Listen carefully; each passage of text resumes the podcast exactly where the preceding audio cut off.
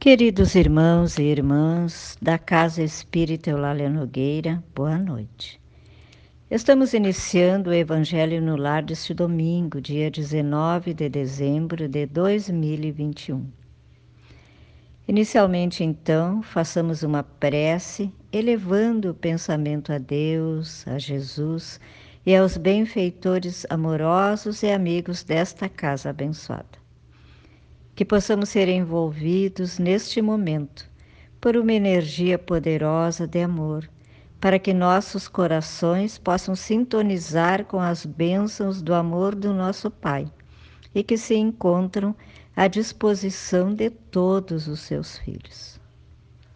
Que a vossa luz bendita, Senhor, envolva todos nós que estamos buscando nesta sintonia a paz, a esperança e a proteção. Estamos então iniciando hoje o estudo do capítulo 21, que se intitula Haverá falsos cristos e falsos profetas. No primeiro subtítulo, temos Conhece-se a árvore pelo fruto. Teremos aqui então três passagens dos ensinamentos de Jesus, escritas nos evangelhos de Mateus, Lucas e Marcos. No primeiro item, temos o seguinte: a árvore que produz maus frutos não é boa, e a árvore que produz bons frutos não é má, porquanto cada árvore se conhece pelo seu próprio fruto. Não se colhem figos nos espinheiros, nem cachos de uvas nas sarças. O homem de bem tira boas coisas do bom tesouro do seu coração, e o mal tira as más do mau tesouro do seu coração, porquanto a boca fala do que está cheio o coração. Lucas capítulo 6, versículos de 43 a 45. Item 2. Guardai-vos dos falsos profetas, que vêm ter convosco cobertos de peles de ovelha, e que por dentro são lobos rapazes.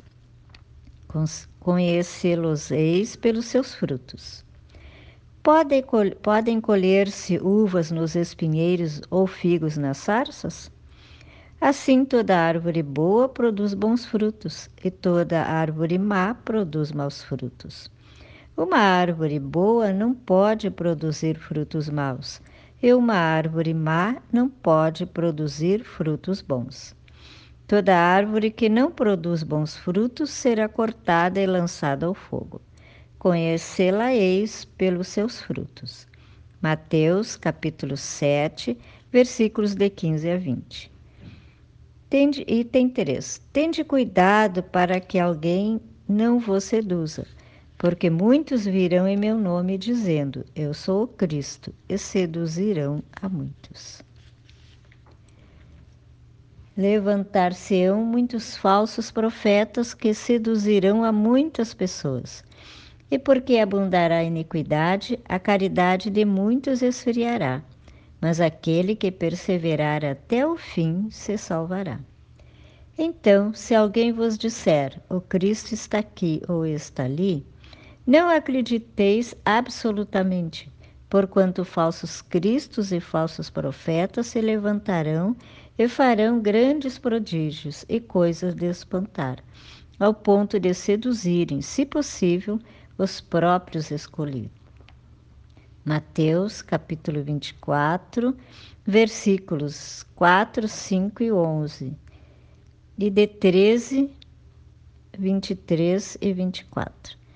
Marcos capítulo 13, versículos 5, 6, 21 e 22. Teremos agora então esclarecimento, os, os esclarecimentos iniciais de Allan Kardec neste capítulo e que tem o subtítulo Missão dos Profetas, no item 4. Atribui-se comumente aos profetas o dom de adivinhar o futuro, de sorte que as palavras profecia e predição se tornaram sinônimas. No sentido evangélico, o vocábulo profeta tem mais extensa significação, disse de todo enviado de Deus com a missão de instruir os homens e de lhes revelar as coisas ocultas e os mistérios da vida espiritual. Pode, pois, um homem ser profeta sem fazer predições. Aquela era a ideia dos judeus ao tempo de Jesus. Daí vem que, quando o levaram à presença do sumo sacerdote Caifás, os escribas e os anciãos reunidos lhe cuspiram no rosto, lhe deram socos e bofetadas, dizendo: Cristo profetiza para nós e diz quem foi que te bateu. Entretanto, deu-se o caso de haver profetas que tiveram a presciência do futuro, quer por intuição, quer por providencial revelação, a fim de transmitirem avisos aos homens. Tendo-se realizado os acontecimentos preditos, o, o dom de predizer o futuro foi considerado como um dos atributos da qualidade de profeta. Então, meus amigos, fazendo reflexões sobre este capítulo e estes itens, o que, que nós devemos entender por profeta? Então, vamos mais uma vez refletir. Em sentido restrito, profeta é aquele que adivinha, que prevê ou prediz o futuro. No Evangelho, entretanto, esse termo tem significação mais extensa, aplicando-se a todos os enviados de Deus com a, emiss, com, com, a, com a missão de edificarem os homens nas coisas espirituais, mesmo que não façam profecias. Então, cada uma das centenas de religiões denominacionais em que se fragmentou o primitivo cristianismo, ao se fazer comentários do texto acima, classifica como falsos profetas quando exposem e ensinem doutrinas diferentes da sua, suposta a única verdadeira e a única com poderes de salvação. E isso é um erro, pois o Mestre nos diz claramente que a distinção entre os autênticos e os falsos profetas deve fundamentar-se não propriamente naquilo que propaguem, mas na observância ou não dos princípios que aconselhem. Falsos profetas são os que, em toda e qualquer facção religiosa, apenas se limitam a pregar boas normas de conduta, sem exercitá-las no trato com seus irmãos. São os que invocam constantemente o santo nome de Deus, com palavras doces, mas na realidade são servir, servis adoradores de Mamon. São os que fingem ser mansos, humildes e caridosos, mas que no íntimo são o reverso do que aparentam. E quanto a nós, os espíritas, encontramos no, no livro uh, O Evangelho por Emmanuel algumas reflexões sobre esse tema.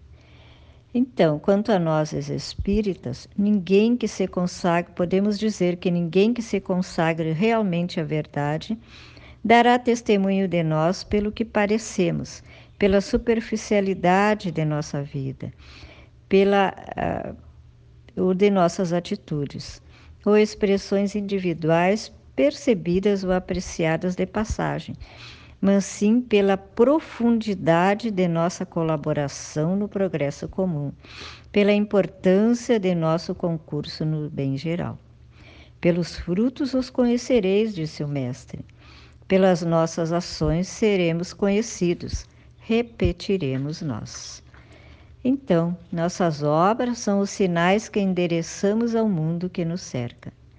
Por elas, criamos no círculo em que vivemos pensamentos, palavras e ações que, por força de lei, reagem sobre nós. Então, não olvidemos que os nossos atos são as legítimas expressões do nosso idioma pessoal no campo do mundo. Faze o bem e a luz sorrirá com a sua alegria. Faze o mal e a dor chorará com suas lágrimas. Então disse Jesus: Pelos frutos os conhecereis. E constantemente os princípios que nos regem a luta, as nossas próprias obras, falarão por nós à frente da humanidade, decretando a nossa ascensão ou nossa queda, nossa bem-aventurança ou nossa aflição. Então, mais uma vez, com essas reflexões endereçadas a nós, a nós, os espíritas, nesse momento em que estamos vivendo, em que nós precisamos, sem dúvida, que os nossos frutos sejam as nossas palavras, os nossos pensamentos sejam endereçados sempre ao amor, ao bem, à felicidade de todos. Então, encerrando o nosso nosso trabalho desta noite, nós queremos uh, agradecer mais uma vez aos amigos espirituais que nos sustentam sempre em todas as atividades da Casa Espírita Eulália Nogueira. Pedimos a Jesus, ao nosso Mestre, que possamos todos ser envolvidos em bênçãos de muita proteção, que possamos receber um passe espiritual neste momento revitalizando nossas forças físicas e espirituais. Que as águas sejam fluidificadas com fluidos de paz e harmonização íntima. Que todos os lares sejam abençoados neste momento. Que os irmãos cujos nomes se encontram escritos no trabalho de hoje possam receber o atendimento necessário que todos aqueles que se encontram doentes nos hospitais ou em seus lares possam receber também esse amparo espiritual. Assim, então, agradecemos por tudo que recebemos nesta noite e que a paz de Jesus permaneça com todos nós. Que assim seja.